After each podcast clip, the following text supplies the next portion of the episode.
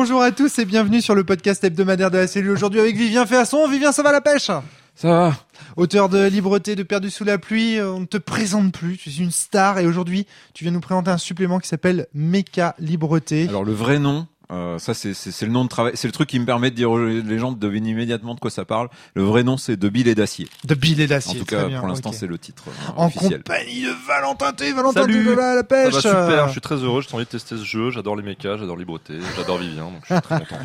En compagnie de Maxime Victor. Eh ben bonjour, moi je trouve que ce podcast, on- c'est un podcast spécial pour les baleines, vu la gravité des voix jusqu'ici. C'est merveilleux, je trouve. Bonjour. Voilà. Et en compagnie de Natacha Forel. Salut, moi c'est Natacha. Nous, nous- nous sommes inclusifs pour les dauphins aussi. Très bien, Natacha Forel est avec nous également. Merci à vous tous de tester donc mes calibretés. De quoi qu'il s'agit, Vivien fait un son. Vivien, Vivien, Vivien. Il un fait- gâteau dans la bouche. Il est en train de manger. Oh Laisse-le, il, f- il- il fait à son rythme.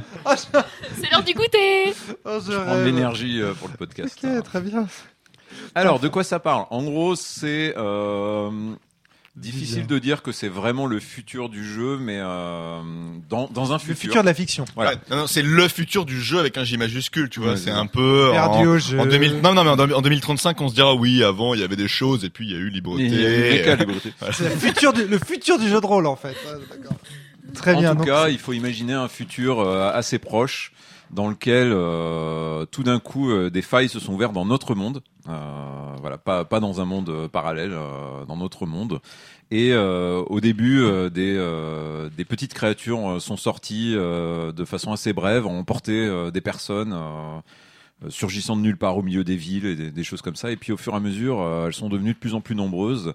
Elles sont venues avec une pluie qu'on a pris au début pour une pluie toxique due à la pollution, et puis on s'est rendu compte que c'était quelque chose de, de différent. Euh, et euh, puis sont arrivés les géants, et là les humains ont compris que leur jour était compté. Quoi.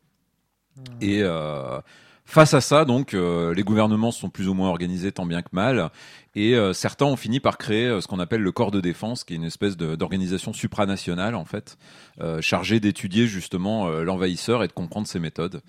Et quelques-uns de corps de défense plus, plutôt, on va dire, que les d'autres organismes privés et autres laboratoires euh, et autres sociétés, on va dire, euh, capitalistes, euh, a trouvé le moyen de lutter contre les géants en créant justement des, euh, des espèces de robots géants, en fait. euh, Des mécas, là, Des mécas. Evangelion quoi. Voilà, là, là, les, les sources d'inspiration, on les voit tout de suite. Hein, Ah bah putain, Evangelion, euh, de toute façon, là, si je disais que c'est que c'est pas lié, euh, franchement... Peut-être pourrait Attack on Titan. Ouais. Pacific Rim surtout. aussi. Et Pacific Rim. Attack on Pacific Vraiment, Honnête, honnêtement, Attack on Attack on Titans, j'y Titans.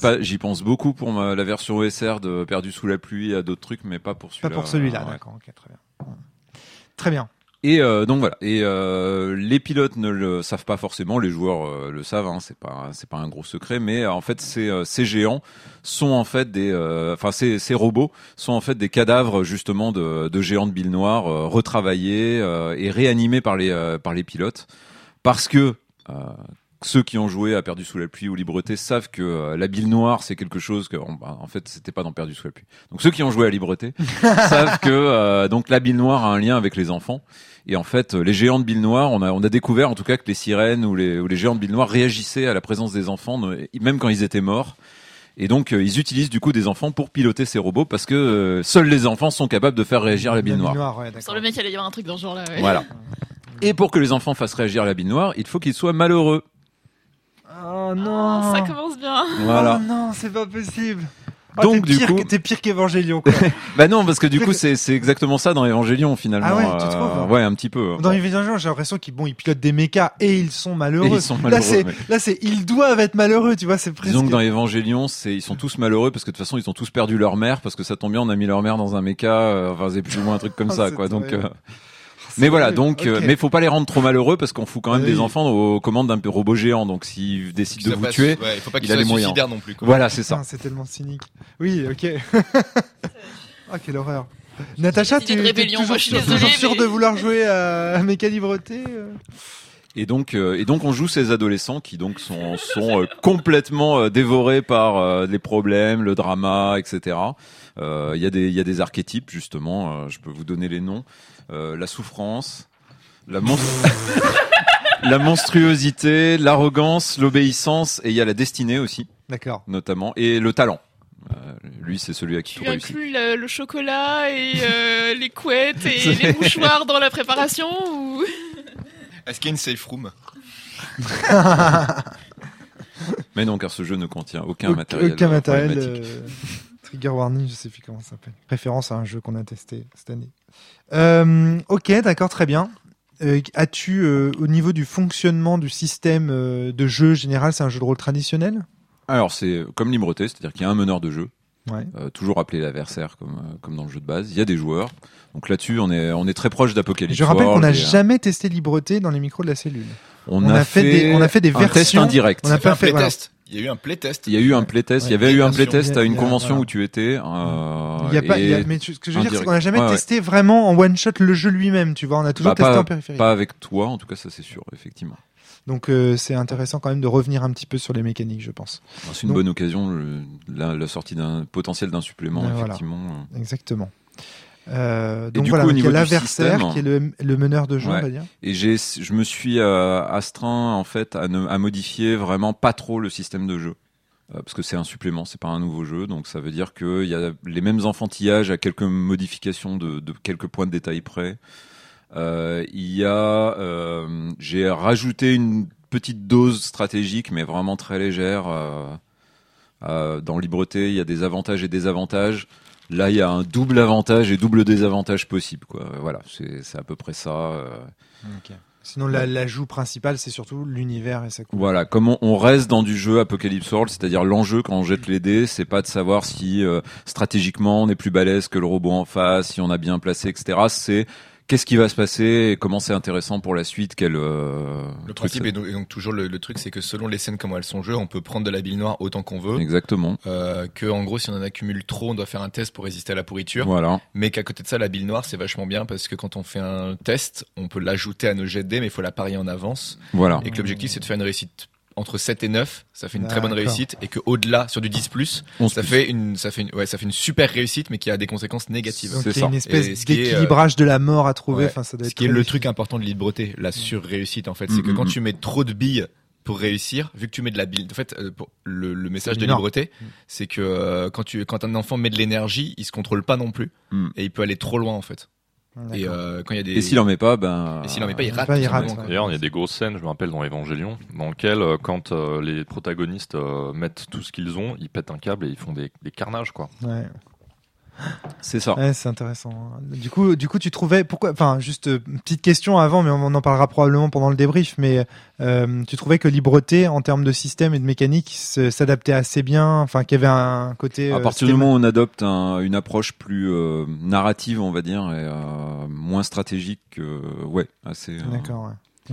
Et après, j'ai ajouté quelque chose que j'ai tiré en fait des, euh, notamment des théories en fait. euh, c'est un peu lié au jeu en performance, mais on va dire des théories de génie Bidet, euh, du blog de Bidet sur le.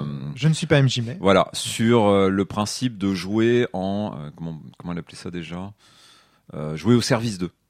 C'est-à-dire l'idée, c'est que en fait le problème de, le problème de libreté, c'est que c'est fait pour des gamins quand ils se tabassent, ça dure pas longtemps. Hmm. Euh, Il y en a un qui va mettre un- une droite à, à l'autre gosse et l'autre gosse va se retrouver au tapis euh, à se tenir la joue et, ou s'enfuir. Enfin bref, va, va pas y avoir un combat comme on voit dans les trucs d'action Ouais. euh, avec des esquives, des parades et tout. Ouais. Quand on commence à rentrer dans du robot géant, ça pose un souci parce que quand même le robot géant, on n'est pas dans le truc où le méchant te met une droite et euh, tu restes à terre en pleurant quoi. Ouais, C'est quand même pas l'esthétique. Mm. L'idée c'était de pas. euh, par contre, le système bug si on commence à faire un jet de dés tous les toutes les cinq minutes quoi. Enfin le jeu de c'est pas qu'il bug mais c'est pas intéressant. Le, le jeu rend pas ça intéressant.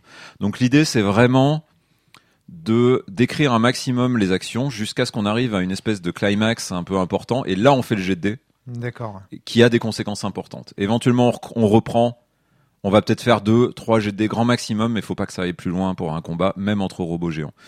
Et l'idée pour que ce soit intéressant, euh, donc je dis, je parlais du coup du jeu en service et je, re- je parlerai aussi de World World Wide Wrestling. Wrestling. D'accord. Ah oui, d'anglais, c'est ridicule. c'est le, le jeu de catch. Voilà, le jeu de catch qui est un principe de, euh, il y a un joueur qui va avoir en quelque sorte la main, Et donc on va considérer que toutes ces actions, c'est lui qui a plus ou moins euh, la main sur le combat, et les autres en fait vont décrire comment leurs personnages réagissent à ces attaques, etc. Mais juste pour le fun, quoi. D'accord, ouais.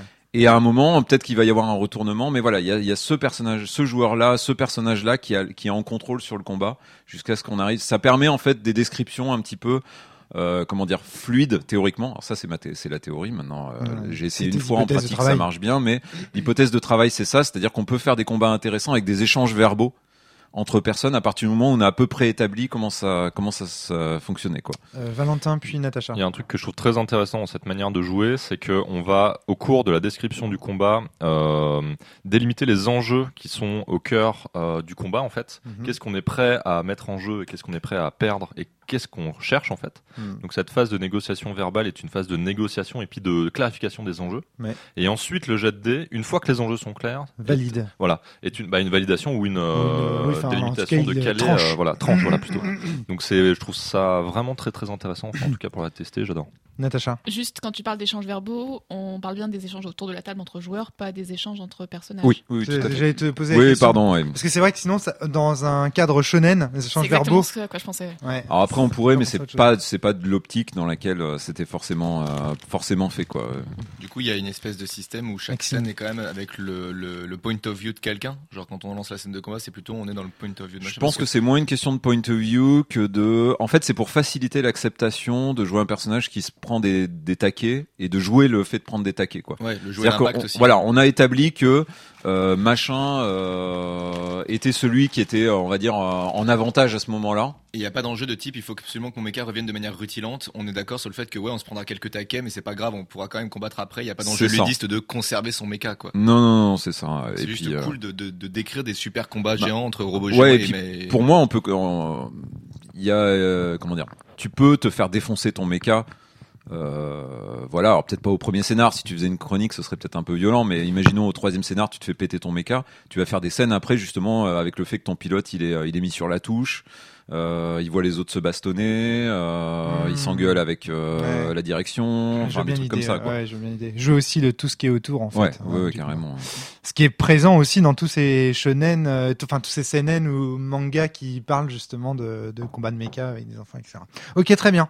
Bah c'est parti, vous jouez bah, dernier un truc, juste pour dire. Donc là, ce qu'on va faire, c'est un kit de démo. Ah oui, oui. qui serait inclus en fait, qui sera inclus théoriquement dans le dans le supplément. C'est euh, Ah, attends, je comprends pas. Alors en fait, en Ouais. gros, euh, le supplément, comme dans Libreté, vous propose de créer votre propre base avec un Mm, questionnaire. D'accord. Sauf que là, j'ai inclus directement dedans, tout comme quand j'avais créé euh, Fleur du Môle euh, pour Libreté, un cadre préconstruit avec potentiellement des pré-tirés qu'on peut vouloir euh, utiliser euh, et une situation qui est jouable en une soirée pour ceux qui ont envie de tester le jeu sans pour autant euh, se lancer dans une création et tout ça. Donc là, ça se passe euh, au Tatarstan. Euh, dans la base de Kazan. Euh, et euh, c'est une équipe en fait de pilotes euh, féminins Euh, Ça c'est le setting de base ça, c'est le setting euh, pré- préécrit en fait euh, Oui. pour le jeu. C'est pas le setting global euh, de de billet de, voilà, de billet d'acier. C'est bien le Tatarstan et pas le Tartarstan. hein. C'est le Tatarstan Le normalement. Tatarstan. J'ai essayé, je, je peux me planter, mais j'ai essayé plusieurs fois de regarder. euh. D'accord, ok, ok. Et donc là, voilà, en gros, c'est ambiance. euh, la Russie est en train de perdre. on a tout rapatrié sur Moscou et on euh, met euh, le colonel euh, Lyubimov, euh, qui est en charge de la base, a réussi en faisant jouer des contacts un peu mystérieux à garder une équipe. Sauf qu'on ne sait pas si euh, pourquoi il, est- il tient absolument à rester sur place. Est-ce qu'il veut un dernier baroud d'honneur? Est-ce qu'il a un plan vraiment ou est-ce qu'il préfère se sacrifier plutôt que de perdre et donc sacrifier euh, son équipe et sa fille qui se trouve être euh, à la tête de, euh, de la- ah, de bah oui, l'équipe? évidemment, évidemment, d'accord. Excellent. Ok. Voilà. Très bien. A tellement des mèmes à faire. Ouais. Donc voilà, donc on va jouer avec prétirés, avec qui ont une histoire, qui ont un, qui sont conçus comme ayant un passé, c'est-à-dire on pourrait imaginer limite c'est la dernière séance euh, d'une campagne Hmm. et euh, ils ont déjà des enjeux euh, qui leur sont tombés sur la tronche et Tronche, comment ils vont gérer ouais. ça quoi. Très bien, très bien. Ok, eh ben, c'est parti, vous jouez Voilà. cette fois.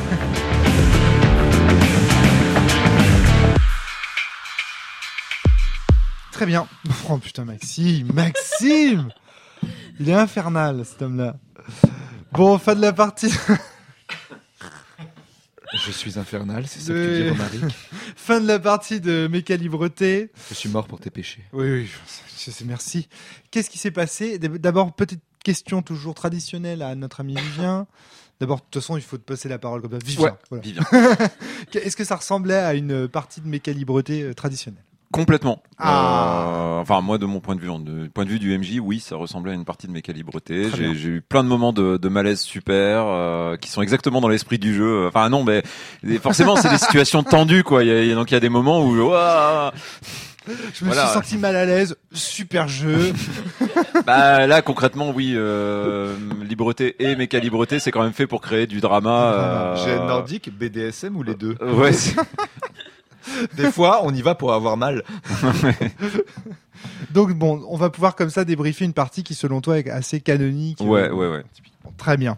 Qu'est-ce que vous en avez pensé autour de la table Qui veut prendre la parole en premier Peut-être raconter les personnages, euh, évoquer vague- vaguement ou rapidement la, la fiction. Natacha a un sourire, une banane, elle a la pêche C'est incroyable Tandis que les fiches de personnages se distribuent, parce qu'en fait vous avez vos notes Ouais, dessus, moi je peux, je peux le faire sans le perso en fait sous le nez, mais euh, Ok. En fait, ce C'est est- aussi parce qu'ils ont tous des noms, euh, Oui. comment dire, inhabituels parce que russes ou tatars et que du coup ils se souviennent pas. Non, ce qui est très drôle en fait, c'est que les, pays- les personnages on les choisit selon le titre, comme on l'a vu dans le pré-podcast, genre l'obéissance, la souffrance et compagnie. Et après on découvre le nom. Mais ça, on en fait, le nom, on s'en fout un peu, tu vois. Enfin, bah il y a l'archétype et il y a le, le nom, mais bon. Donc moi, je jouais Nikita Lyubi- Lyubimova, la fille euh, du, ch- du du colonel Alexander Lyubimov, qui est notre patron. Je jouais l'obéissance, c'est-à-dire en gros la chef d'équipe qui euh, ne sait pas faire autre chose que suivre les ordres, qui du coup euh, ne sait absolument pas ce qu'elle veut elle. Et euh, c'est précisément le genre de rôle qui sont dans ma zone de confort du malaise. c'est quelque chose que j'ai fait beaucoup, beaucoup, beaucoup, beaucoup dans ma vraie vie, que je fais encore des fois. Et du coup, euh, j'anticipe. Moi, ça me permet d'être en grande sécurité. Parce que comme je sais précisément les dilemmes que, vont, que va affronter le personnage, ça me permet de, ne pas me le prendre en pleine gueule. Enfin, moi, en tout cas, je l'ai vécu comme ça. Genre, je, ne me les prends pas en pleine gueule. Et euh, c'est assez cool parce que du coup, j'ai vraiment. Au début, je me disais, ouais, j'ai peur d'être un peu trop autoritaire, violent et que les autres suivent. Ils ont pas du tout suivi. et, vu qu'ils ont pas du tout suivi mes ordres, c'était parfait dès le début. J'ai vraiment senti le, le côté l'équipe qui part à volo, personne qui suit, personne qui travaille ensemble. Et le personnage, du coup, qui part à volo en même temps que l'équipe. Parce que si s'il n'arrive pas à les maintenir soudés à, et à aller vers l'objectif qui est bah, euh, gagner la guerre, alors il n'a pas de raison de vivre. quoi. Hmm, D'accord. Natacha Euh, donc, oui, je, juste je rebondis sur euh, euh, effectivement les personnages étaient suffisamment bien conçus pour que non, c'est pas possible qu'on t'obéisse en fait. Euh, et donc je rebondis là-dessus pour le- décrire le mien. Donc moi je jouais l'archétype euh, la monstruosité. Euh, qui euh, peu de temps avant le, le début de la partie et le début de la fiction euh, avait dans une réaction d'instinctive de protection contre pour quelqu'un d'autre de l'équipe euh, vu son corps se modifier pour devenir un espèce de monstre à visage humain. euh, voilà, donc. euh, Super comme je viens vraiment euh, impeccable. et donc, qui essaye de cacher ça aux autres, mais qui en même temps qui a envie de, qui recherche l'approbation et la et la et l'affection surtout. euh, de la part des autres, Euh, voilà. Donc euh, j'étais un peu partagée entre euh, aimez-moi, mais ne vous approchez pas, pas, approchez pas trop. euh, voilà. Génial. Ça fait penser au. Ouais, enfin, bon, bref, euh, vas-y Valentin, je. Oui, donc pour continuer euh, sur la bonne ambiance, moi je jouais La Souffrance. Euh, J'adore les noms. Ça fait très nom de méchant de Metal Gear quand même tout ça. hein. ouais. Euh, connu sous le Non, nom la souffrance ouais, n'est pas Shinji, pardon.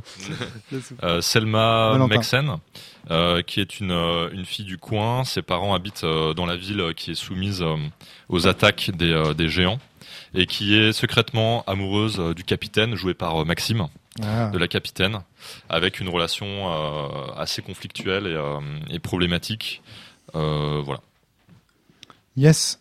En termes de fiction, qui veut se lancer euh, rapidement, hein, encore une fois, on s'apesantit pas trop, mais c'est juste on va pour pas s'apesantir parce que le cœur de avez- c'est pas l'histoire, c'est euh, c'est les c'est les scènes, mais en gros en méga Voilà. en méga résumé, on a eu un briefing euh, avec directement des petits conflits qu'on on détaillera plus tard.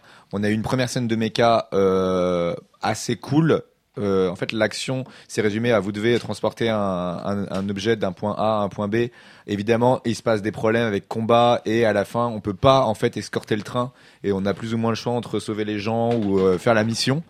Euh, certains choisissent de sauver les gens, d'autres la mission. Donc on revient à la base et débriefing euh, super difficile parce que euh, il y en a qui ont obéi aux ordres, d'autres qui n'ont pas obéi aux ordres. Évidemment. Là, euh, gros moment dans la base où euh, les tensions sont là, chacun fait des scènes de son côté, entre la monstruosité qui cherche à en savoir plus sur elle-même en confrontant sa mère adoptive qui veut pas lui parler. Euh, on a découvert ce que c'était que l'arme et en fait c'est un enfant, donc euh, c'est chaud. Il y en a qui ont des dilemmes vis-à-vis de ça, d'autres qui n'en ont pas. Euh, la- le dilemme amoureux qui se crée avec euh, une tension, euh, les deux personnages qui couchent ensemble, mais un qui s'accroche d'autant plus et l'autre qui dit non c'était une erreur, il faut plus jamais que ça n'arrive, que ça arrive. Euh, un dîner euh, presque parfait. non. Euh, Alors pour l'ambiance, euh, on va mettre 9 parce que où les choses sont dites et clairement on apprend que la prochaine mission va être clairement la Excellent. dernière, on va peut-être gagner la guerre. Euh, donc Mais euh, il y aura des sacrifices. mais il y aura des sacrifices. Des Euh, le lendemain, euh, enfin, chacun vit les trucs de son côté avec euh, du drama. Euh, moi, mon personnage va voir son père pour se faire rebooster en fait, euh, pour à nouveau essayer de reprendre pied dans la dans, dans, dans la mission. La dernière mission se lance. Euh, deux protègent, deux euh, font un passage au milieu des créatures pour qu'en fait le capitaine euh, emmène le, le colis jusqu'au au cœur de la faille, sachant très bien qu'il y a de fortes chances qu'il en revienne pas. Et en fait, il, il, il laisse pas le colis aux autres parce qu'il sait qu'ils iront pas jusqu'au bout. Et du coup, en fait, euh, le capitaine meurt seul en ayant réussi à, à amener le colis jusqu'au jusqu'au bout, en fait, en ayant mis fin à la guerre. Mais il meurt seul en pouvant même pas communiquer parce qu'il est dans une espèce de, de, de, de bulle de non-réalité. Et ce qui est marrant, c'est que les deux qui étaient prêts à se sacrifier, au final, sont, euh, Ah, sont ceux c'est qui vont devoir euh, vivre. paradoxal et assez intéressant en fait. Sont, sont ceux qui, en fait, ils arrivent à s'en sortir et ils s'échappent visiblement. Euh, parce qu'ils savent, euh, comme il y a eu des désobéissances, euh, il y en a une qui sait que si elle retourne à la base, elle va affronter la cour martiale, et ils préfèrent se faire passer pour mort et s'enfuir. Et, euh, et ça, ils vont en parler eux-mêmes, mais euh, Mhm. ça se termine sur un climax comme ça, où en fait, euh, le capitaine meurt à coup sûr, grosso modo. Enfin, on sait pas si elle est morte ou si elle a atteint en un tout état cas, de voilà, conscience. coupé dans un autre Bien. monde. quoi. Enfin, la, la mission a été accomplie, dimension. le monde est sauvé. Euh, mais les deux autres vont devoir vivre avec ça, quoi. Avec la mort d'un du capitaine sur la sur la sur la conscience. Et le capitaine qui aura donc obéi aux ordres jusqu'au bout. Alors, vous vous sentiez euh, un peu lâche du coup d'avoir abandonné votre capitaine comme ça ou... ça, ça a fini un peu sur une espèce de de, jugement moral. Enfin, je sais pas comment vous avez fini. Vous avez vous avez En discuté fait, de quoi après la euh, partie ce qui est intéressant, c'est que c'est pas forcément un sentiment de lâcheté, euh, parce qu'en fait, l'intégralité des scènes et euh, des interactions qui ont eu lieu rendent la situation très complexe. Mais bien sûr. Donc en fait, c'est une situation très riche dans laquelle les sentiments qu'on va ressentir et l'état émotionnel dans lequel on va être, c'est pas simplement de la lâcheté ou de, de la tristesse. C'est c'est très mixé et très complexe, quoi. Excellent. Excellent, excellent. Ok, très bien. Une scène qui vous a particulièrement marqué, pourquoi, comment ça marche, qui veut se lancer dans le débrief plus exact du... Alors, Euh, du si côté de mon personnage, il y avait une relation donc avec euh, le capitaine. Euh, il y a une scène particulièrement intense dans laquelle mon personnage essaie de se rapprocher physiquement du personnage de Maxime. Et il y a vraiment toute une ambiguïté en ce qui concerne la sexualité des deux personnages. Et euh, il y a, je trouve, dans Libreté quelque chose de très intéressant qui ici prenait une forme euh, très évangélion. C'est le rapport au corps qui est euh, à la fois outil, objet de désir, objet de révulsion. Il y avait cette scène de sexualité qui, pour moi, cristallisait plus les enjeux dramatiques qui sous-tendent les enjeux interpersonnels. Pour moi, c'était assez intense, en tout cas. D'accord, ok. Comment le système, justement, te, te- t'a, t'a encouragé à jouer cette scène, etc. Parce que moi, Alors- j'ai jamais joué à Libreté. En- donc, euh, je suis vraiment naïf, tu vois, en tant Je que... sais. Ouais, non, mais... euh, Voilà, c'est trouvé que je n'ai... Alors, donc, comment ça Ouais, se tu veux passe? dire que t'as pas le temps, c'est ça? Non, non, non, j'ai pas eu l'occasion, surtout. Alors en fait, il y a plein d'incitations euh, euh, indirectes, euh, très très bien vues dans, dans Libreté, qui amènent ce genre de scène complexe et euh, très riche. Donc déjà, il y a euh, le système de la bile noire, qui va faire que dès qu'on a quelque chose qui nous terrorise ou qui euh, un peu euh, voilà met notre personnage en fonction de son, son playbook, en fonction de sa fiche de personnage, dans une situation difficile par exemple. Moi, je gagne souvent de la bile lorsque je suis blessé à cause de ce que mes supérieurs me font faire je suis blessé, d'autres sont blessés à cause de ma faiblesse, ou ceux que j'aime me méprisent ou me rabaissent. Donc du coup, je suis dans une situation où, euh, par rapport aux autres playbooks, il y a tout un équilibre qui fait que je vais avoir tendance à prendre sur moi de la souffrance, essayer d'éviter cette souffrance ou, ou, alors de m'y confronter. Donc en fait, ça canalise euh, Des choix de jeu. voilà des, des choix de jeu et des Ton positionnement. voilà c'est un positionnement qui est très subtil en fait Hmm, et ça oriente des scènes qui sont tendues et, euh, et très riches en implications D'accord. donc il y a cette bille noire déjà qui euh, participe de ça. Ensuite il y a euh, le, le scénario ou la préparation en tout cas initiale euh, de, de Vivien qui va créer une situation euh, complexe et euh, pleine d'enjeux déjà en germe. Mais euh, c'est pas des enjeux dans lesquels on est forcé d'aller dans une direction ou une autre. C'est juste plein d'opportunités pour nous de nous en saisir d'une manière ou d'une autre. C'est formulé sur les fiches de personnages, je trouve, de manière à ce que ce soit suffisamment ambigu pour qu'on puisse s'en emparer comme on en a envie. Hmm.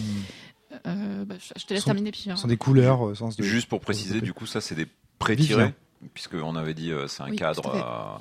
Donc normalement, ils sont plus détaillés que ne le seraient euh, en fait des, des personnages créés euh, pour l'occasion, quoi. Finalement, donc il y a quand même déjà des dynamiques. En fait, le, le scénario quasiment est conçu comme euh, une fin de, de petite campagne Ouais. euh, où euh, donc le, le personnage de la souffrance euh, vient de dire euh, venez juste de dire je t'aime euh, à l'autre qui sait pas quoi en faire euh, la veille quoi oui, qui puis sait pas comment gérer la troisième euh, roue du car, enfin de- du triangle amoureux débarque en plus à ce moment-là, euh, donc. euh, alors ça c'est ce qui arrivait en jeu par contre Ouais, du coup ah oui, euh, ouais. oui. là je parlais vraiment de ce qui s'est arrivé avant qu'on commence même à jouer Euh, elle lui avait dit je t'aime donc l'autre savait pas comment prendre ça et toi ton personnage du coup Natacha euh, venait de montrer un visage monstrueux et avait découvert qu'elle était un monstre et ça c'était avant la partie même c'est on partait sur ces bases là voilà où, où on en est euh, action quoi Hmm, D'accord. C'était fait pour lancer le truc le, plus vite possible pour pas. C'est un one shot quoi. Tout à fait, mais de toute façon, ce genre de choses-là sont construites euh, dans une partie quand il n'y a pas forcément de pré-tiré et ont d'autant plus de chance, de sens qu'elles ont été jouées et qu'elles ont euh, vraiment une implication par rapport à ce qu'ont fait les joueurs euh, avant. Et donc, euh, une des dernières incitations, mais il y en a d'autres, hein, une des dernières incitations euh, subtiles, c'est les moves. Donc, par exemple, on peut euh, se confier pour essayer de euh, essayer de créer euh, quelque chose avec un autre personnage, euh, essayer de perdre de la bile noire, euh, essayer de créer du lien. Et donc ça nous incite en fait à avoir ce genre de scène, mais toujours pareil, c'est pas une incitation qui est très directe, euh, qui nous contraindrait à faire euh, quelque chose. C'est vraiment des outils qui sont laissés à disposition du joueur et qui vont permettre de développer toute cette richesse, cette complexité à travers toutes ces incitations en fait, qui sont autant d'outils pour les joueurs quoi. Donc encore une fois, un petit rappel aussi de la mécanique de la bille noire et de comment elle s'utilise. Peut-être euh, Vivien, ça vaut ça vaut vraiment le coup, je Ouais, pense. très rapidement, en fait, vous avez des jetons de billes noires devant vous qui, euh, voilà, que vous prenez en fait quand vous estimez que votre personnage euh, a réagi émotionnellement à quelque chose, donc euh, stressé, euh, humilié, énervé, euh, etc. Quoi, tout ça. La bille noire augmente. Voilà, la bille noire augmente et vous pouvez la réinvestir dans des actions. Donc ça, c'est ce qui vous permet en fait de, de mieux réussir vos actions, de plus d'avoir plus de chances de réussir. Sachant que si vous faites un jet trop haut et donc avez par exemple euh, mis trop de billes noires, vous risquez d'aller trop loin et donc de faire mal et donc généralement de regagner de la bille noire derrière et, euh, et ainsi de suite. Et si vous économisez la bille noire euh, et que vous à partir du moment où vous en avez 5, je peux demander un test de craquer en fait. euh, Voilà, j'allais te voilà. poser la question justement, c'est quoi l'intérêt de faire une scène, un moves pour perdre de la bille noire? Et là, tu viens de répondre du coup à la question. En fait, la vraie réponse qu'il faudrait donner, c'est l'intérêt, c'est qu'on veut, on veut aller trop loin, on veut euh, que les choses dérapent parce que c'est le cœur du jeu. En fait, quelqu'un qui aurait pas envie de ça, il vaut mieux qu'il joue pas au jeu parce que euh, ouais. il aura, il trouvera pas son intérêt là-dedans. On peut jouer à côté et quand même s'amuser, je pense, mais c'est quand même passer. Enfin, il y a d'autres jeux qui feraient mieux le boulot que, que celui-là dans ce cas. D'accord, Natacha. Alors dans ce cas, euh, parce qu'en fait, moi je me suis retrouvée bloquée à un moment donné parce que j'avais- alors déjà je me souvenais pas très bien des règles de libreté parce que ça fait un moment que j'ai pas joué, et euh, et aussi parce que j'ai pas été assez attentive à, à ce qu'il y avait marqué sur la fiche de perso et puis sur les lettres de jeu au centre, et donc euh, je me suis retrouvée avec euh, enfin 15, 15 milliards de jetons de billes noires euh, devant moi, et euh, et donc euh, il y a une scène où euh, Vivien me propose, me, dit de craquer, et donc euh, moi je me dis ah bah oui c'est cool, euh, là c'est vraiment le moment où effectivement ça ça va complètement avec la fiction. Et euh, en fait euh, donc euh, voilà. Et donc j'ai au départ pris deux jetons pour dire ok je craque. Et en fait euh, on s'est mal compris. Et du coup bah en fait j'ai fait un jet. Et les dés m'ont dit non tu ne craques pas. Et euh, donc du coup bon bah C'était voilà un peu frustrant pour ouais, toi, je c'est ça. C'était, c'était assez frustrant, ouais. Et donc, du coup, euh, c'est après coup que je me suis aperçu plus tard dans la partie que je pouvais décider de, aussi de. Oui, de- c'est ma faute. hein. Enfin, en tout cas, en Enfin, c'est partagé faute, parce qu'on aurait pu, euh, j'aurais pu te dire ça aussi plutôt que c'était marqué sur les. On est d'accord que là, dans ce cas-là, ça va. là, Enfin, ce serait aller à l'encontre de l'esprit du jeu, quoi. T'empêcher alors que t'as envie. euh. Voilà, Mhm. mais du coup, euh, du coup, ouais, je me pose même la question en fait de euh, si, euh, si finalement, enfin ouais, si, est-ce que ouais, si ça peut être utile quand même de se dire ouais non là il faut pas que je craque parce que ça, ça risque de faire tout débarrasser. Je pense que en fait, il y a des moments où même si tu es dans l'esprit que tu as envie de craquer tout ça, enfin de, de faire des dramas et tout ça, il y a des moments où en tant que joueur, je pense, tu as envie qu'on te pousse un peu, qu'on te qu'on te dise voilà, tu vas faire un jet de dés et le jet de dés va t'aider à décider. Il y a des fois où t'as pas envie de prendre la décision toi-même et je pense que le Mm. craquer c'est est là pour ça. En fait. Ouais, parce que t'as pas envie non plus de prendre la responsabilité dans la fiction d'une grosse merde forcément en Peut-être ou que peut-être que joueur. t'as Oui, deux embranchements et tu sais pas lequel est le plus J'aurais craqué vraiment ou- dans la salle de commandement au moment du briefing ou du débriefing Ouais. par exemple, ça aurait été peut-être un peu plus problématique. Hmm. Et là, le jet était nécessaire, c'est sûr. Mais euh... mais ouais, mais du coup là, bon, c'est dommage que. Et puis on joue en one shot, donc les conséquences sont moins sont moins importantes en fait Ah euh, oui, oui, quelque ça, part. Alors qu'en jeu en campagne, euh, si on se projette dans l'idée que t'as envie- t'as un perso que t'as envie de quand même faire durer, il y a des trucs Ouais. que t'as pas envie parce que tu sais que tu vas devoir gérer ces conséquences longtemps, Ouais. et pas juste pour une heure et après euh, tant pis on part en flamme et hop c'est parti Ouais, quoi. L'implication est beaucoup plus grande, effectivement.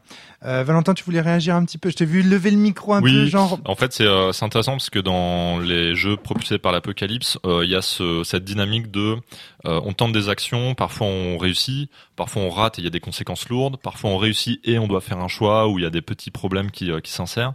Donc ça, ça crée une dynamique euh, très intéressante qui euh, propulse la fiction en fait en avant.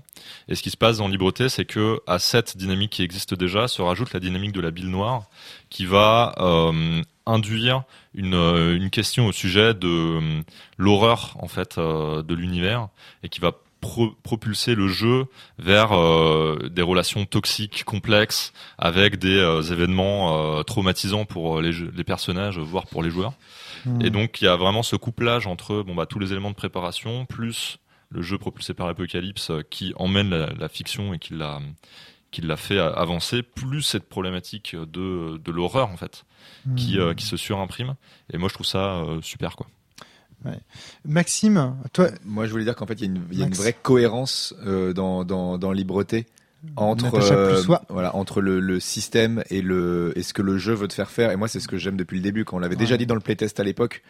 Et euh, la mécanique de la bille noire, elle, Ouais, est, euh, elle nickel, quoi. Enfin, bah tiens. Entre le, le jeu, le système, entre le, ce que le jeu te fait faire, le système et la symbolique qu'il y a derrière aussi, parce que de l'extérieur, j'ai encore jamais joué à ce jeu, encore une fois, comme on le disait tout à l'heure. Mais c'est vraiment, j'ai vraiment l'impression Bah, que c'est comme le dis- gros truc. Comme je dis, le moment où, C'est- euh, où le personnage de, de, de, de Valentin euh, vient et dit oui, je me mets dans tes bras pour avoir un câlin. Maxime. Et je lui réponds et je te rends ton câlin. Et je prends une bille noire en disant stratégiquement. Ouais. Tu vois, ça dit tout quoi. C'est euh, la bille, la bille noire, c'est une méta technique qui permet vraiment de signifier que des fois ton personnage il fait des choses. ça emprunte en fait les actions, ça donne une force symbolique aux actions. Ouais, exactement. C'est une Ouais. méta technique qui permet de de montrer euh, ce que euh, ça permet de montrer sans faire des monologues intérieurs très Show longs. don't tell, quoi. Ça, ça show sans, sans télé. Je sais pas comment dire. ou euh, simplement parce que tu t'es pas, c'est pas toi qui as la parole, mais t'es- t'assistes quand même à une scène qui, où tu, où, voilà, où il faut, tu montres aussi aux autres comment tu réagis, comment ton personnage réagit, donc c'est un Mm. moyen silencieux aussi de, de, de montrer ta réaction, quoi. Ouais, c'est, c'est, ça, c'est assez génial. Valentin. Et en fait, euh, donc ce qui est aussi très intéressant, notamment avec ce, donc tu appelles ça une méta technique, mais en fait, on peut voir euh, l'intégralité des outils libreté comme euh, pouvant être employés de deux manières, soit pour effectivement euh, créer des scènes qui nous intéressent, euh, signifier des choses aux autres joueurs sur euh, comment euh, se déroule la fiction, mais aussi pour se mettre dans la peau du perso. Donc il y a ces deux euh, ces deux modes de jeu en fait que j'aime beaucoup et on peut alterner entre les deux et on peut même les rendre un peu flous. C'est-à-dire est-ce que les actions que je fais, je les fais pour créer une belle histoire et créer du drame ou est-ce que les actions que je fais, c'est parce que je suis carrément dans la peau de mon perso et c'est ce que j'ai envie d'obtenir et il y a ce flou et cette possibilité de s'engager dans son personnage, voire se désengager un peu quand c'est trop intense. En fait, on peut même calibrer notre niveau d'intensité sans forcément le dire aux autres joueurs. euh, en fonction de euh, ce qui nous intéresse. Moi, il y a plusieurs fois dans la partie où euh, je faisais des actions parce que viscéralement, j'étais dans la peau de mon perso et j'avais vraiment envie de que quelque chose se passe. Il y a parfois où je me suis mis un petit peu plus en retrait. Donc c'est quelque chose que Libreté permet et le permet très très bien, quoi, je trouve. Ouais, moi, il y a eu plusieurs scènes qui m'ont vraiment. euh, J'allais te poser la question, justement. Voilà, justement, les, il y a, enfin, franchement, là, il y a une, une bonne grosse majorité des scènes où le spot était euh, sur mon perso, j'ai adoré, quoi. Enfin, déjà, j'ai adoré regarder, enfin, ce que j'adore dans ce jeu, c'est même regarder les autres jouer, c'est génial parce que t'es vraiment en tension, c'est ouf. Natacha plus soi. Mais euh, en plus, la table a bien fonctionné dans le sens où on avait vraiment une, euh, on avait vraiment une bonne notion de la bonne phrase au bon moment. Ouais. Et ça, ça, Ça, ça fait vra- ça, ça fait vraiment du bien parce qu'il y a des moments, en fait, on accordait des silences, on s'accordait des silences les uns les autres. Au début, il y a eu un petit moment de calibration et puis euh, on s'accordait les, les bons moments. Et alors, enfin, je sais pas moi, ne serait-ce que le tout début où euh, il y en a un qui répond devant le supérieur et mon personnage se retourne et lui met une tarte directe en lui disant euh, tu réponds pas à un supérieur comme ça. Enfin, les, deux- les scènes qui m'ont vraiment fait du bien, enfin que j'ai vraiment apprécié, ça a été la, bah, la scène dans les douches où euh, mon personnage essaie de lutter contre, euh, enfin, enfin, il va pas bien à ce moment-là. Et euh, le personnage de Valentin du coup euh, lui dit euh, lui dit de quoi t'as besoin et euh, et euh, mon personnage ne répond rien parce qu'en fait il ne sait pas ce dont il a besoin. Et ça le, malaise peut-être. et, euh, et le, le sien du coup le personnage de Valentin commence à, à retirer sa- ses vêtements quoi parce que le mien est déjà tout est déjà à poil à ce moment-là et euh, la tension qui arrive à ce moment-là est vraiment Ça, ça fait tellement évangélion comme scène. Oui. Qu'à raconter, t'es là, oh, c'est tellement dans le canon esthétique, bordel.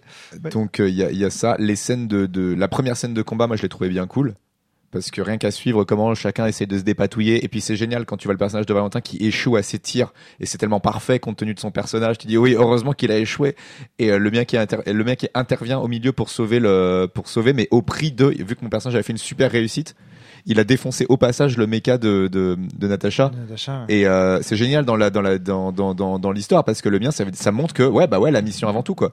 Donc je suis prêt à défoncer le monstre au prix de, de la santé de mes camarades et c'est le pire et c'est le pire capitaine du monde quoi. Et c'est génial dans la, dans la, même dans la dynamique et dans les caractères des personnages parce que c'est aussi un peu ce qui s'est passé dans le drama en fait. Euh, Putain oui c'est vrai.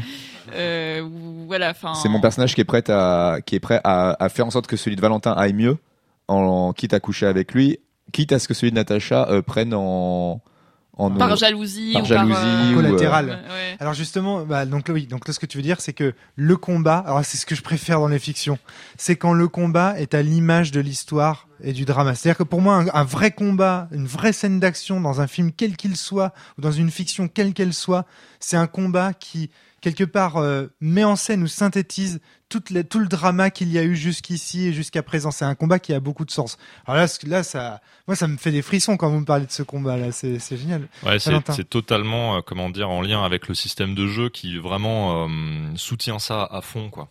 C'est complètement cohérent en termes de, de, de design, quoi. Et l'autre scène moi qui m'a vraiment fait du bien. Donc là, juste, excuse-moi, juste Valentin, tu es en train de dire, c'est pas un accident. Non, C'est parce voilà. que le système et les Exactement. mécaniques Tout à nous fait. poussent.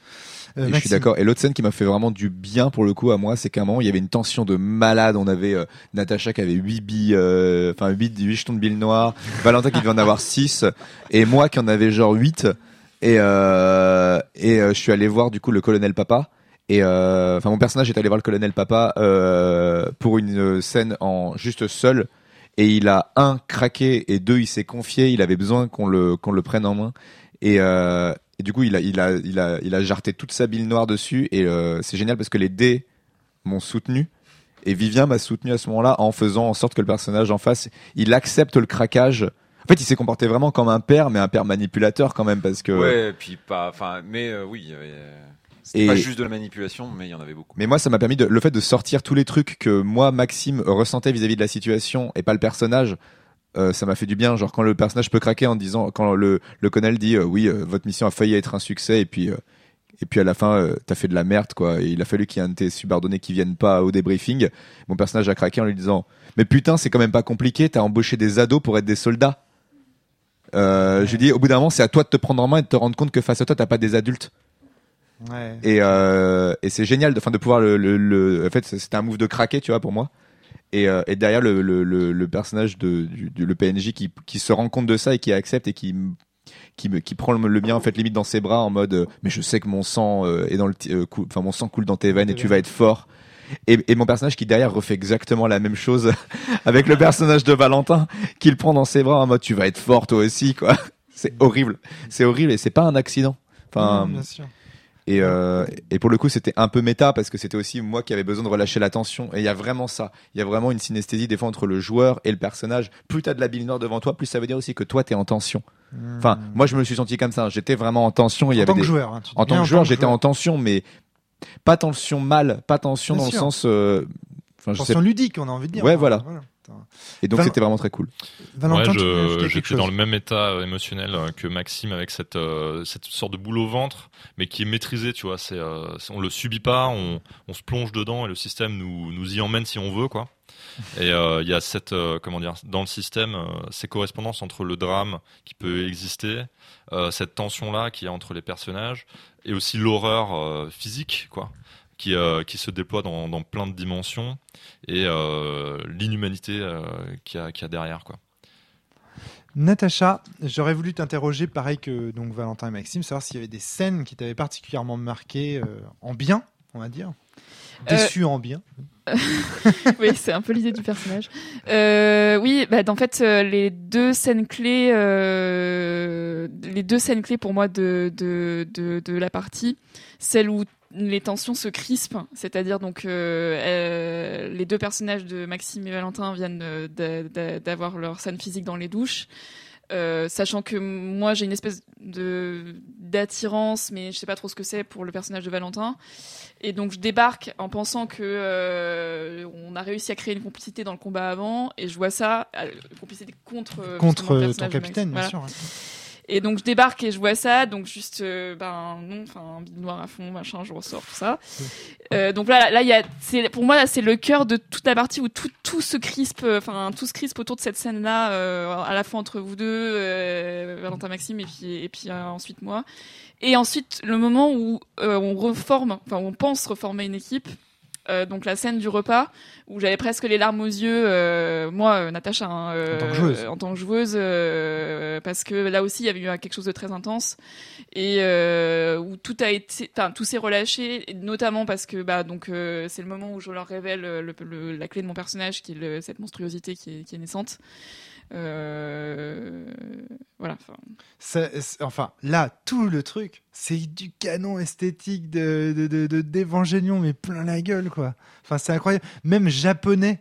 Tu vois ce que je veux dire? La- Les deux personnages qui, sous la douche, commencent à se dévêtir et le troisième qui arrive et qui voit ça. Enfin, Alors moi j'arrive à la a- fin. La scène a déjà Ouais, eu lieu. Ouais, mais bon, voilà, c'est enfin, tellement japonais dans le. Ouais, enfin, je veux c'est dire, clair. Non, mais euh, c'est clair, c'est clair. c'est assez hallucinant. C'est hallucinant. Euh, petite question pour toi, euh, Vivien, pour clore euh, Yep. ce tour de table.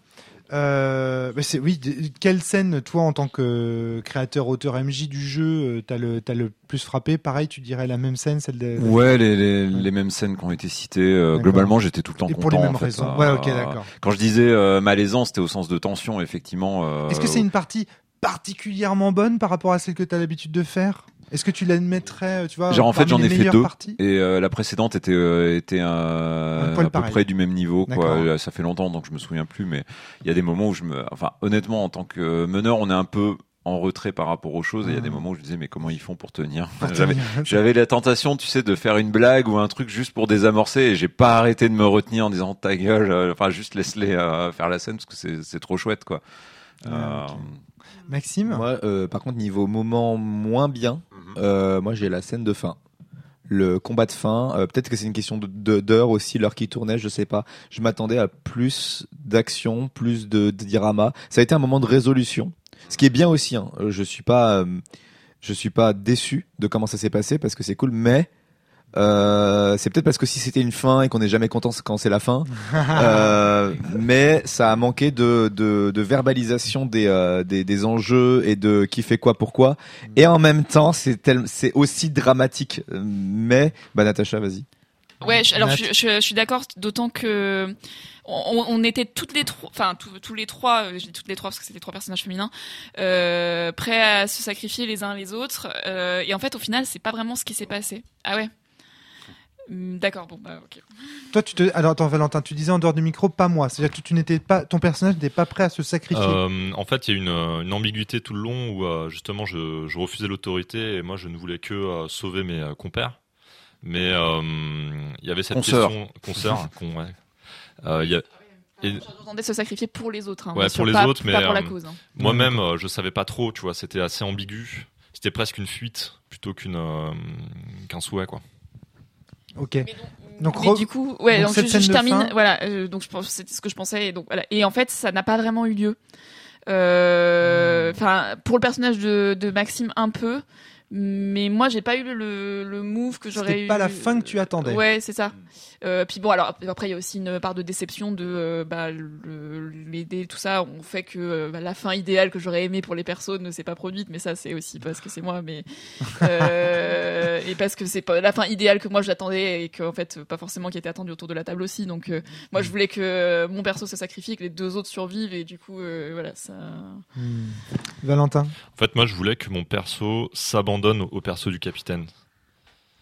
Et, et moi, je voulais ça en fait aussi. Euh, je voulais qu'il y ait une scène. En fait, à la fin, je- mon personnage pouvait plus communiquer avec les autres parce qu'en fait, moi, je m'attendais à ce qu'il y ait des embûches sur, le chemin de mien. Et en fait, les autres, ils ont agi. Il y a eu une opportunité d'avancer. Bon, le mien a avancé. Et à partir de là, il a plus eu d'embûche. Je trouvais ça un peu dommage parce que j'aurais vraiment aimé qu'il y ait une embûche euh, pour que mon per- euh, que pour que mon perso puisse dire dans les communications genre. Alors que Selma euh, va pas bien et est en train de se faire défoncer par des monstres, moi j'attendais vraiment le moment où le mien fait Selma, aide-moi. Et, euh, et elle aurait été énorme cette scène parce que ça aurait été le, tien clair. qui vient, qui t'a sacrifié euh, Ou pas d'ailleurs. ou Enfin, pas. Et euh, il y aurait eu vraiment ce moment où limite t'aurais voulu, euh, ton personnage aurait pu vouloir sauver le mien en ouvrant le cockpit et je t'aurais fait non non non non euh, la mission la mission et on n'a pas eu on n'a pas j'ai pas eu ça j'ai pas eu de de de- de- d'obstacles sur mon chemin ça m'a un peu embêté parce qu'en fait sur la dernière mission je n'ai jamais lancé les dés Ouais. et j'ai trouvé et j'ai Oui, trouvé oui, non, mais oui. et du coup, voilà, j'aurais vraiment eu besoin de pouvoir appeler à l'aide ou de devoir faire le choix entre le colis et, euh, et me sauver ou pouvoir repasser le colis à quelqu'un d'autre parce qu'il y a, eu une belle scène de tension juste avant la mission où qui porte le colis. Et c'était énorme parce que alors dans ma tête c'était euh, ok surtout pas Selma jamais de la vie. Et euh, donc euh, surtout, pas le personnage de Valentin. Et dans ma tête, c'était bon, c'est Kira ou moi. Stratégiquement, ce serait mieux que ce soit Kira, mais j'ai dit en hors-jeu à, enfin, en- j'ai posé la question au personnage de Natasha, genre, si je te le confie, est-ce que tu vas jusqu'au bout? Tu l'as posé en jeu. Je l'ai posé en jeu, Ouais, ouais. pas hors jeu. Euh, alors en fait, oui, donc juste pour préciser ce que c'est que le colis et pourquoi je n'irai pas au bout quand même, Euh, parce que je sais pas si ça a été dit, mais euh, il me semble que non. C'est un enfant, ouais. C'est- C'est un. L'arme est un enfant. C'est un ado de 14 ans, voilà. Et en fait, euh, du coup, moi, je, me- enfin, je me reconnais vraiment en lui dans le sens où il est, c'est un pion qui est utilisé. Visiblement, il a une capacité extraordinaire qui va faire qu'il va C'est un sauver tout monstre le monde. lui aussi. Et c'est donc un monstre lui aussi, donc moi je m'identifiais énormément à ce personnage-là, donc ça faisait que, en fait, moi, mon- enfin, mon idéal c'était de sauver tout le monde euh, sauf moi, ou tout le monde avec moi tant mieux, mais, euh, donc euh, que ce gamin survive aussi malgré tout à, ce dernier affrontement. Et donc du coup c'est la question de du capitaine se justifiait dans le sens où peut-être que je ne serais pas allé au bout. Euh, et d'ailleurs c'était pas forcément mon intention. Euh, je préférais peut-être presque sauver le, le, le gamin plutôt que Plutôt que le monde. Ouais, c'était ça- c'était une vraie question morale là hein, pour le coup. Euh, je et en fait même moi Natacha, je ne savais pas ce que j'aurais fait si c'était moi qui l'avais porté quoi. C'est encore une fois, c'est la, le fameux problématique de l'aiguillage en fait. Sauf que là, dans la balance, c'est pas un wagon de 10 personnes contre. une Ouais. Est-ce que t'es utilitariste ou pas, quoi, n'empêche. c'est- C'est, Ouais, c'est, c'est ça, c'est une question morale. voilà. Est-ce qu'il vaut mieux sauver une personne à coup sûr, enfin, en étant la personne qui ne l'a pas tué, ou euh, sauver le monde indirectement, mais en éliminant quelqu'un, c'est chaud de porter cette responsabilité. Mais alors sans, enfin en plus moi c'était pas tant ça. Enfin là c'est une problématique que je voyais plus par exemple pour le personnage de, de Valentin. Moi c'est vraiment c'est sauver quelqu'un qui est mon espèce de miroir ou mon double ou enfin. Et du coup, ce qui était beau, c'est que du coup, le personnage de Natasha a hésité à répondre. Et euh, en fait, on est arrivé à la conclusion que là, t'as hésité trop longtemps, ça sert même plus à rien de répondre, quoi. Hmm, Et, bien euh, sûr, oui, oui, bien sûr, évidemment. Et Trop du bien, coup, euh, voilà. Et ça, c'était génial parce que du coup, Ouais. c'est mon personnage qui a pris sur lui en mode. euh, Allez, on va, on va y croire, cette équipe va peut-être faire quelque chose jusqu'au bout, mais en fait, ils, ils vont être bons qu'à me, qu'à me frayer un chemin. Hmm, Et il y a que moi qui ai, qui ai les, qui ai les guts d'aller jusqu'au bout. Hmm. Et euh, Ouais, je pense que je pense que l'erreur que j'ai commise du coup, c'est de considérer que les sacrifices qui avaient été faits avant pour te permettre de passer suffisaient, et peut-être qu'il y avait, il y aurait une espèce de euh, comment dire conflit intérieur ou je sais pas. Peut-être que c'est quelque chose comme ça. J'ai- Je me en souviens fait, plus comment j'ai ça aurait été Kira mais- qui le portait, il y aurait eu du ça. conflit, mais étant donné que c'était le mien et qu'il n'y avait pas Oui, de oui, conflit, oui. il avait déjà choisi d'obéir aux ordres, il fallait que le conflit vienne de l'extérieur et pas de lui. Ouais, parce je crois- qu'il viendrait pas de lui, quoi. Je pense que la pression horaire a joué après en plus. euh, C'est pas dra- bon, c'est pas dramatique, Non, non, parce que la, la euh, fin m'a m'a plu. Enfin, j'ai trouvé chouette quoi quand même. Euh, Il y a eu quelques moments comme ça. Euh, Le, le personnage de Natacha qui se libère pour euh, de ses chaînes quoi. Enfin, qui devient une espèce de monstre géant. Mm. euh, pour pouvoir sauver euh, la souffrance euh, qui était en train de se faire dépecer, qui s'était coupé elle-même la jambe pour continuer à se battre euh, parce Ah, qu'elle était attachée. Enfin, il y avait quand même Enfin, des quand, trucs quand vous quoi. avez raconté la fiction tout à l'heure, je trouvais que c'était une fin qui était assez paradoxale et donc assez intéressante Ouais. euh, du point de vue externe. Et il y a cette dimension paradoxale que je trouve chouette aussi. Ceux qui veulent se sacrifier sont ceux qui survivent. Mmh, ouais, celle qui veut c'est suivre les ordres, c'est celle qui meurt. Moi, ce que, Euh, moi, ce que j'entends, c'est des joueurs qui avaient tous des attentes et qui se retrouvent frustrés par une fin qu'ils n'attendaient pas, ou en tout cas qui n'est pas celle qu'ils attendaient. Mais Mais c'est pas plus mal des fois parce que mal, voilà, pro- le problème en jeu de rôle des fois c'est quand tu commences à designer une- il faut surtout pas commencer à designer une scène dans ta tête parce qu'on est on est quatre On autour de la table. Je pense que ça a été mon erreur, ouais. Ouais, on est quatre autour de la table et t'es là pour avoir une histoire qui, se, qui fait de la co-création, pas pour. euh, Enfin, ça dépend des jeux. Mais là, euh, moi, j'ai fait la même erreur que Oui, mais- Natacha. oui, j'ai quand- commencé à investir émotionnellement une scène dans ma Alors, tête. oui, Maxime, mais il y a euh, une limite à ça. Quand ça fait Hmm. consensus. C'est-à-dire Oui, que là, oui. j'ai l'impression que vous êtes quand même tous. oui, je pense que s'il y a trois personnes qui trouvent que, enfin, trouvent je que, sais, voilà. je- Alors, je- moi, Valentin. par exemple, c'est pas mon cas parce que Ah. euh, Ah. j'ai trouvé ça très intéressant qui est cette, euh, comment dire, cette fin en, en demi-teinte et euh, frustrante dans le sens où euh, je, pense, je trouve que ça participe de l'ambiance où euh, euh, non, il rien y a, y a pas, y a pas de sacrifice héroïque Ouais, C'est euh, arbitraire. voilà, c'est ça. C'est c'est- Hmm. c'est et euh. Ouais. ceux qui voulaient mourir sont en vie, ceux Ouais. qui voulaient vivre sont morts et et, et c'est Ça c'est n'a- terrible. et ça quoi. n'a pas de sens, Voilà, c'est absurde, et Et ça c'est très joue. très émouvant Je aussi vais quoi. faire une Ouais. référence pourrie, mais moi je trouvais que c'est un peu une fin à la Pearl Harbor où euh, finalement c'est l'autre qui revient à la fin et pas celui dont elle était tombée amoureuse. Enfin, tu vois, y a un Ouais. truc. euh, Moi, moi, je trouve ça génial que, pour, que mon personnage, euh, mon personnage qui est en mode, euh, bah ouais, bah t'obéis aux ordres, t'avances. Et bah non, il y a le monde extérieur ne va pas te mettre d'obstacles. Si tu voulais pas y aller, bah n'y va pas. C'est euh, moi, c'est moi Maxime qui du coup euh, qui, qui aurait voulu que le personnage, il y ait quelque chose d'autre qui vienne lui dire stop. Bah non, mec. Si tu veux que ton personnage hésite, fais-le hésiter quoi. C'est euh, c'est aussi ça quoi. T'as les moyens. Il a il a cinq jetons de billes noires. euh, Il y a clairement les moyens qu'il hésite. En fait si si s'il crève, bah il crève parce que je l'ai décidé en fait. J'aurais pu le faire hésiter. Et C'est le jugement dernier, et c'est toi qui l'as porté sur toi-même. bah mon personnage, il a choisi de rester dans son archétype jusqu'au bout. Et bah il assume quoi. Et euh, en même temps, mur. et voilà. Et, quand- et moi, c'est le genre de personnage que j'ai l'habitude de jouer. Et euh, là, ça, la partie n'a duré que deux heures et demie. Donc euh, forcément, sur deux heures et demie, il reste. alors, deux heures et demie, vous faites des trucs aussi bien. Ouais. C'est un jeu très bon. C'est un jeu Voilà. très bon. Et, euh, et il a pas eu le temps. Le personnage, il a quand même eu des, des gros dilemmes dans la gueule, mais il a pas eu. Là, il était plus dans la phase de d'établissement de son archétype, et donc il l'a suivi. Le jeu aurait duré sur une campagne complète. Il aurait pu sortir de son archétype, mais là, ils étaient designés comme une fin de campagne. Donc ça s'est passé comme ça. Mais pour avoir déjà joué un personnage comme ça, euh, il sort de son archétype à la fin, ou en pétant un câble en général. Et euh, l'effondrement psychologique est très rigolo à jouer à la fin. Mais là, j'ai pas eu le temps, il est mort, donc c'est cool. En fait, Euh, c'est peut-être mieux pour lui. Vivien, tu voulais intervenir J'ai- J'aurais une. Oui, je voulais dire en fait ce que, ce questions. que Maxime dit, ça me fait penser en fait à ce qu'on a dans, dans une fiction. En fait, t'as un moment euh, dans, dans un film, t'as un moment de choix. Et une fois que le choix est fait, il est censé être. Euh, T'es pas censé revenir dessus parce que sinon c'est pas un choix très important si tu reviens dessus. Et le, je pense que le moment du choix de est-ce que je reste dans mon archétype ou est-ce que je deviens euh, finalement euh, est-ce que je, je change quoi complètement avait été fait en amont.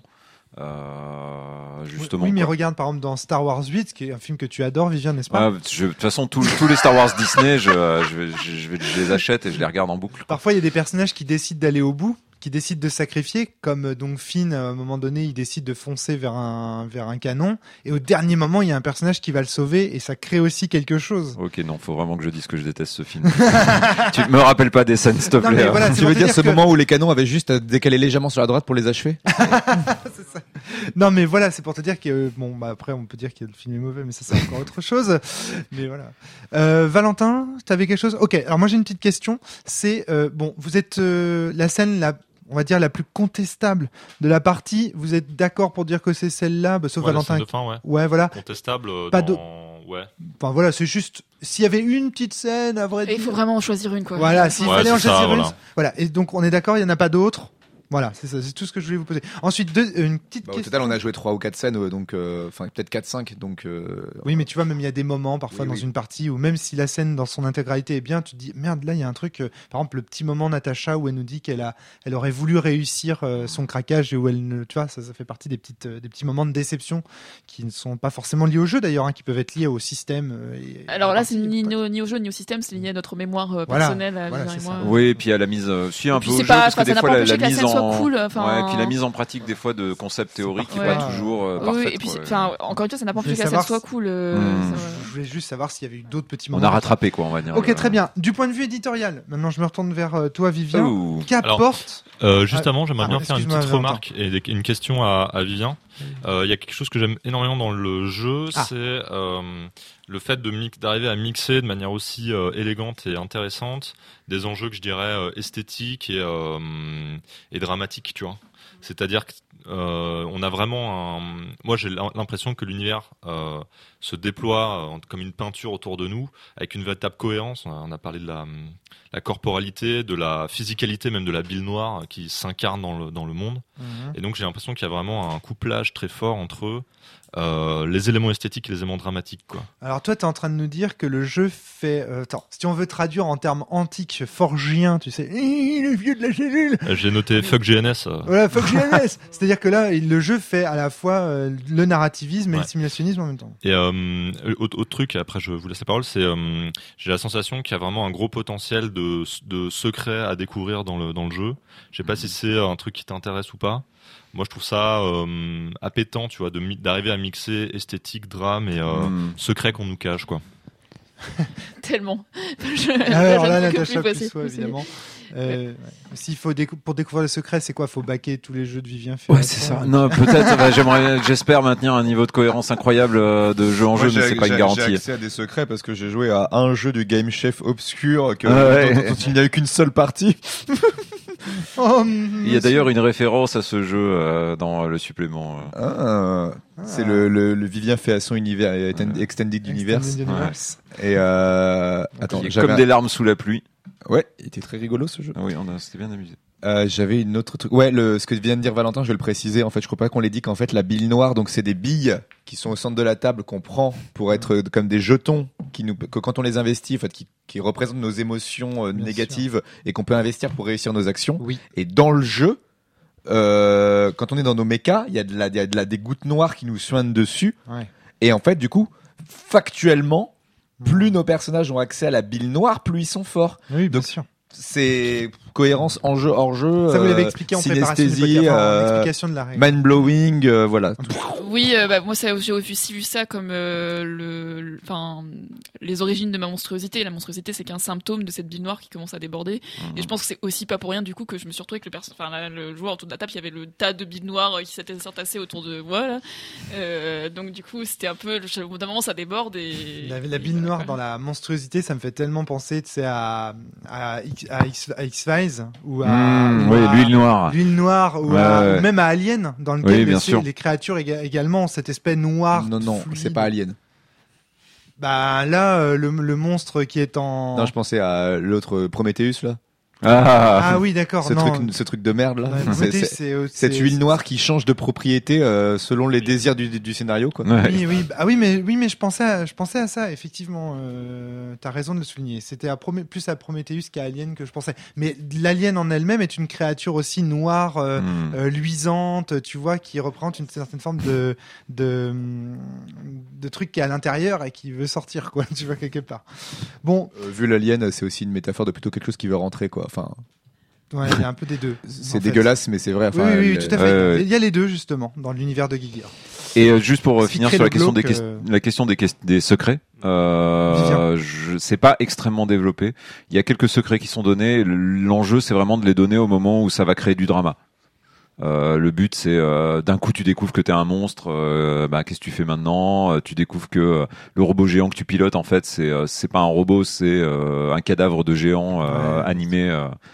ce genre de choses quoi où tu découvres que tu as un sujet d'expérience depuis toute ta vie mais faut voilà c'est pas le but faut pas que ça devienne le but du jeu parce que sinon c'est j'ai déjà eu ça à Libreté en fait je sais plus avec qui je me demande si t'étais pas là Maxime genre dans les premiers playtests tu vois de, de Libreté quoi il y a super longtemps avec euh, comment elle s'appelle euh, Oui, je me souviens.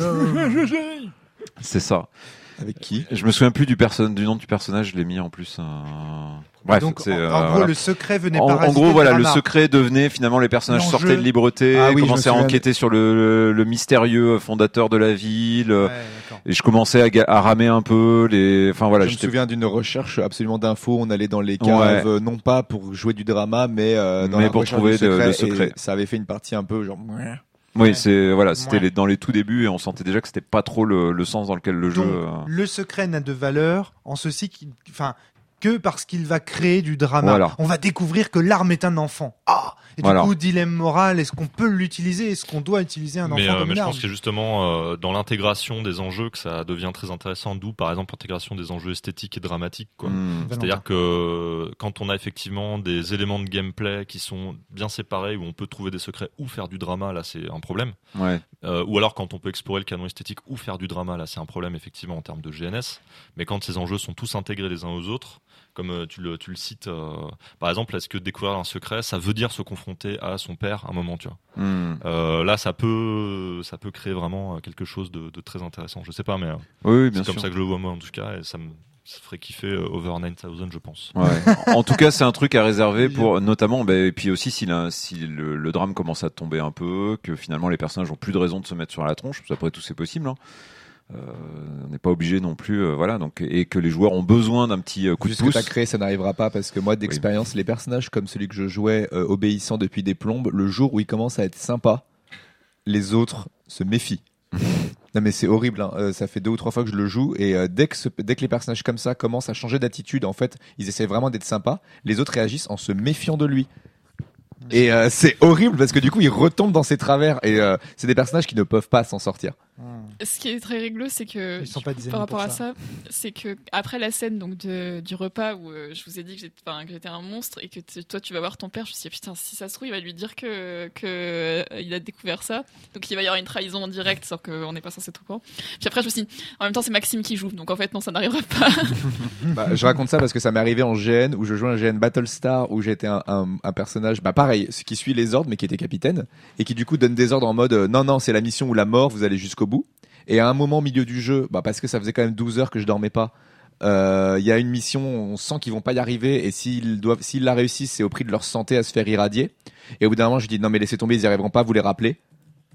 Tout le monde a été super étonné. Je dis vous les rappelez et vous arrêtez, et vous arrêtez d'être étonné. Et à partir du moment où je les ai rappelés et donc où j'ai étonné, voyons. voilà, et euh, à partir du moment où j'ai où j'ai rappelé des gens et euh, enfin mon personnage a rappelé des gens et a fait en sorte que en fait les vies soient sauves au prix de la mission, tout le monde a commencé à le suspecter d'être si long. Alors qu'il ne l'était pas. Alors qu'il était juste gentil. Alors qu'il était, il a juste, il était juste fatigué et il en avait juste, enfin, en fait, pour le coup, c'était vraiment Maxime qui en avait juste marre d'être méchant. et euh, et c'est, cohérent. Un personnage, tu le mets en responsabilité alors que, et, et il voit tout, il y a tout. plein de personnages de fiction comme ça, ils sont gentils et tout le monde pense qu'ils sont méchants. hein. Voilà. Bon, après, il est vraiment devenu si long, donc c'était drôle. Moi-même euh, euh, Euh, Moi-même disais. ouais, ça- Euh, bon, je voulais te poser une question plus peut-être pragmatique d'un point de vue ouais, j'avais éditorial. entendu le mot éditorial tout à l'heure. Qu'apporte ce kit Bien essayé, Valentin, mais je crois que. Qu'apporte ce kit euh, de, de présentation Ok. à libreté pour toi? Pourquoi Euh, tu as eu le besoin, tu as ressenti le besoin de faire ça? De quoi le, Vraiment le kit dans Le le, le supplément? Le kit, le supplément, je veux dire. ouais. Ah, le supplément. Le supplément, vraiment. Dans le supplément, il y a un kit de présentation. C'est ça qui est un peu Ouais. Bâtard, on va dire. On va être Excuse-moi, je parlais hein. vraiment du supplément, ouais, ouais, excuse-moi. bah, le supplément, en fait, euh, il offre déjà, en fait, techniquement, il offre un cadre euh, qui, on va être honnête, est pas extrêmement détaillé, hein, parce que c'est des jeux où on crée quand même le cadre euh, à plusieurs normalement, si on joue en, en chronique. Il offre aussi donc quelques règles et des conseils pour mettre en scène des affrontements entre robots géants avec un système qui à la base avait été conçu pour que des gamins se tapent dessus, comme on en avait, on l'avait évoqué, Ouais, ouais, non, mais c'est vrai. ce qui est pas tout à fait le même, la même esthétique, hein, on va dire. Bien sûr que non. Il euh, donne des archétypes nouveaux, donc six archétypes euh, nouveaux, quoi, du coup, euh, qui sont différents, avec des pouvoirs du coup différents. Et qu'est-ce qu'il y a d'autre? Et du coup, il y a le, cadre qu'on a, joué qui est Voilà. décrit avec avec des pré-tirés pour ceux qui ont envie de vraiment de juste faire un one shot et de s'amuser moi, à je vais te dire un truc, Vivien, de... et puis après, je passe, je passe la parole, Valentin. C'est juste que quand j'entends le débrief de cette partie et quand j'entends les débriefs de partie de libreté, cette partie me donne beaucoup plus envie parce que je suis beaucoup plus familier avec la couleur. Mm. C'est-à-dire en fait, tout simplement, Libreté, une des raisons aussi pour lesquelles j'y ai pas encore joué, je- Sa Majesté les mouches, Ouais, ouais. ces ambiances-là, franchement, c'est pas ma tasse de thé. Mm. Franchement, honnêtement, j'y jouerai parce que c'est un jeu de Vivien Féasson et que Vivien Féasson, c'est quelqu'un que j'adore et que je sais que le jeu est bon. Mais je, le, on me présente l'univers en lui-même. Je dis, ouais, non, je, oui, je je passe mon chemin. Par contre, là, ce jeu-là, avec ce canon esthétique-là, le trip Évangélion, etc. Alors là, moi, je, là, on me présente ça avec un récit de partie comme celui-là. Je dis, là, j'ai envie d'y jouer. Ouais. Déjà, je peux te dire, du point de vue juste extérieur, Oui. ce qu'apporte ce kit, c'est que, enfin, ce supplément, pardon, et ce kit, du coup, c'est que ça donne vraiment envie à des gens, tu vois, de découvrir cette mécanique Hmm. sans subir éventuellement un univers Oui, un qui univers leur qui parlerait pas. Là, Juste, euh, tu raccroches euh, les wagons avec les fans de manga. Juste hein. pour répondre, du coup, et c'est vrai que j'ai oublié cet aspect-là, c'est que je kiffe euh, Evangelion. Enfin, c'est un truc que j'ai adoré, j'ai regardé plein de fois. Euh, Je sais, j'ai trouvé que ça finalement ça ça matchait bien, on va dire, et que du coup c'était possible de le faire. Que c'était l'occasion aussi de faire un truc fun, euh, enfin fun dans le drama, mais euh, fun quoi. Enfin voilà. C'est- Oh. Enfin, sais-tu que euh, Hideo Kojima a travaillé aussi sur un sur un projet euh, Evangelion Online qui s'appelle Zone of the Ender, dont il a sorti deux opus sur euh, sur PlayStation. oui, Donc je moi, sais, je on, parle souvent lui et moi de designer à designer. Et et, donc, je euh, suis- Et donc moi je suis beaucoup plus proche de, de pour le coup d'Hideo Kojima. Evangelion j'ai trouvé ça trop froid, j'ai découvert peut-être un peu tard par rapport à. mm, Mais alors et moi ça me donne vraiment, j'ai vraiment ressenti du Zone of the Ender dans ce que vous racontiez. mm, mm. Et moi ça me donne vraiment pour le coup là vraiment envie. Voilà. Valentin, tu voulais ajouter quelque Euh, oui, alors c'est euh, une remarque et une question pour euh, Vivien. La remarque, c'était que le kit d'initiation qui existe déjà dans Libreté euh, est un bijou de, de, de, de game design dans le sens où on peut rentrer directement dans l'univers de Libreté. Je sais pas si vous avez l'occasion de le tester, mais moi j'ai fait. Du Môle Euh, non, non, c'est. euh, La forteresse des nuées. Forteresse Forteresse des des Nuées, ouais, je l'ai joué. Moi, je- j'ai fait peut-être 30 parties de ce jeu en convention euh, pour euh, présenter le jeu de rôle à des Ah gens. bon Ouais, ouais, ouais. Bah, cool. Euh, Et tu te demandais pourquoi tu avais le droit euh, d'aller dans les bureaux d'Hideo Kojima. C'est vrai. Non mais oui, euh, il m'a dit. Tu euh, peux, tu peux refaire ta réaction quand t'as appris que quelqu'un avait joué 30 fois ton jeu? Cool. C'est tout. Ouais. Le flegme anglais une fois de plus. Vous voulez que je prenne euh, de la bille noire pour signifier le. En fait, le, le, la partie euh, dure une heure, une heure et demie du kit d'initiation euh, de Libreté, euh, donc la forteresse des nuées. Et c'est un outil déjà pour découvrir le jeu de rôle et pour découvrir euh, Libreté, qui est, moi, je trouve le meilleur. C'est pour ça que j'y ai autant joué, en fait. Euh, et donc, euh, un kit d'initiation pour de billes et d'acier. Euh, me semble être une idée super. En plus, le cadre, euh, le canon esthétique est encore est plus proche d'un public plus geek, on va dire. Ouais. Moi. Euh, voilà. Donc ça c'était le premier point. Je trouve vraiment très très bien cette idée de kit d'initiation, c'est super.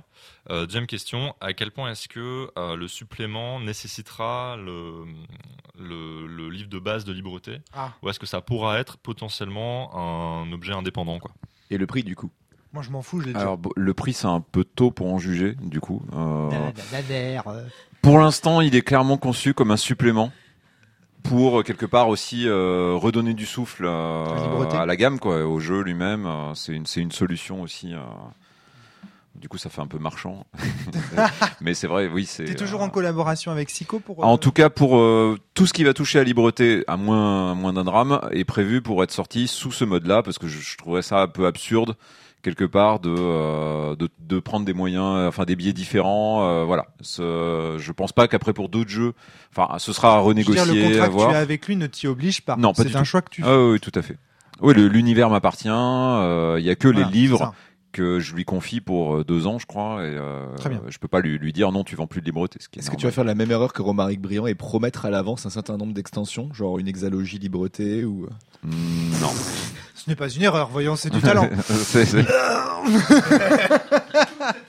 Tout était prévu à l'avance, exactement, comme on, fera, on, Fabien. on fera les choses à notre rythme quand j'aurai des, des idées déjà. euh, je- J'aimerais, ouais, on verra. Il y aura peut-être d'autres trucs. Mais pour l'instant, c'est c'est vraiment déjà sortir celui-là, ce sera bien. Enfin, des- ouais, on- Qu'est-ce qu'il y a d'autre comme univers qui utilise des ados euh, Parce que là, on a eu les ados Sa Majesté des Mouches, les ados Mecha. Stage. Non, mais euh, qui pourrait faire, il pourrait faire un, un libreté, euh, libreté, Ah oui, à, dire, ouais. libreté à Poudlard. Un univers. Ouais, ouais. La- la-. L'Académie des enfants perdus. Ah non. Oh, le public, si c'est pour souffler des choses pareilles. euh, C'est Euh, ouais, c'est vrai. À part des, à part des magiciens, des mechas, euh, je suis en train de chercher en direct, mais euh, je sais pas ce qu'on pourrait. Bah, faire Après, il me reste les parents qui viennent les chercher, euh, les enfants qui sont après, rentrés mais qui les sont. dystopies, euh, mais ça revient à ça c'est des mouches type Hunger Games. euh, Oui, voilà, oui, oui. Non, mais moi, je serais même pas surpris qu'un jour il y ait des adultes dans cet univers-là. hein, Oui. bon. C'est- Il y en a déjà. mais Il y en a déjà. Fabien dans le. Bah, dans celui-là, il y en a. Dans, Ah, bah, celui-là, les voilà, pas, mais dans celui-là, il y en a. euh, c'est juste qu'ils sont. euh, c'est des PNJ, quoi. Et ils sont aussi dysfonctionnels que les enfants. Qu'est-ce qu'il y a, Natacha? C'est pas qu'ils sont dysfonctionnels, c'est qu'en fait c'est eux qui foutent la merde. Enfin, je suis désolée, mais Pour moi, la leçon, euh, la leçon, du coup, c'est qu'en fait, les, les adultes, c'est juste des ados avec quelques années de plus, quoi.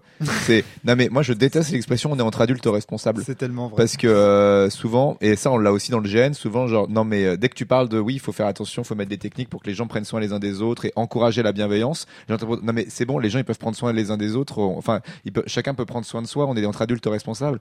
Et je demande aux gens ah bon t'as eu un clip magique le jour où t'as eu 18 ans qui s'est enclenché dans ton cerveau et qui t'a permis d'un coup d'être conscient de tes émotions internes et de de- d'être capable de te gérer. Remercions Valérie Giscard d'Estaing d'avoir fait de nous des êtres responsables à 18 et non plus à 21 ans. Non, Ça- mais ça voilà, ça, sens, ça me fait marrer ce truc-là de les gens sont des adultes, enfin les gens sont des adultes responsables. Ça veut rien dire. Ok, ils sont responsables de légalement, mais euh, les gens sont mauvais pour euh, pour euh, pour prendre soin d'eux-mêmes.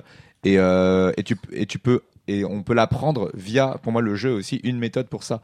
Je trouve que Libreté il t'apprend aussi ça, genre en mettant en scène des trucs dysfonctionnels de si tu gardes les choses en toi et que tu les sortes pas, Mm. et bah tu pourris de l'intérieur. Je suis désolé, c'est une leçon pour la vraie vie aussi. Hmm. Euh, c'est comme ça que ça marche dans la vraie vie. Si tes émotions négatives, tu les gardes et tu leur laisses pas de place. Hmm. Et que et si tu si t'attends juste de craquer pour les exprimer, tu vas juste euh, détruire et pas construire quoi. Hmm, génial. Et Natacha si tu manipules aussi les gens pour arriver à tes fins, bah, il y a moyen qu'à un moment donné ils soient pas très contents, euh, tout simplement. Hmm, Excellent. Excellent, excellent. Valentin, quelque chose à ajouter ou on conclut ce podcast Euh, bah moi j'ai dit tout bien ce que j'avais à dire donc euh, Je je, suis pense très content. que- Merci euh, Vivien. Bah, euh, pour merci, cette à Merci, vous, partie, hein, en tout cas, ouais. une chouette partie. Merci Ah ouais. Maxime, Moi, merci suis- Natacha, ouais, merci moi comme je dis, moi je suis juste curieux de est-ce qu'on Merci, arrivera au, au même truc sans le kit de préparation, mais on le fait parce que moi c'est que je n'ai jamais fait dans Libreté. Ah oui, C'est une chronique. C'est une chronique. J'ai jamais fait de chronique et j'ai jamais construit d'univers en collaboration parce que là, ce qui est ouf, c'est que moi, j'adore jouer sous contrainte. Et quand on me file des relations préétablies, je m'éclate. Mais euh, Alors, créer moi-même les, les conflits ou les voir émerger dans une mini campagne, je ne l'ai encore jamais fait. Donc euh, petite euh, limite que je peux dire aux gens, c'est que ça, moi, je peux pas m'exprimer là-dessus. Donc euh, oui, mais alors déjà, si tu as un jeu qui te vend dedans un premier scénario avec des prétirés et que ça fonctionne déjà comme vous l'avez fait là, ça vaut déjà le coup, tu vois ce que je veux dire, même sans pas. Après, si en- la, la campagne, si elle marche, c'est c'est un, c'est un 100 fois plus.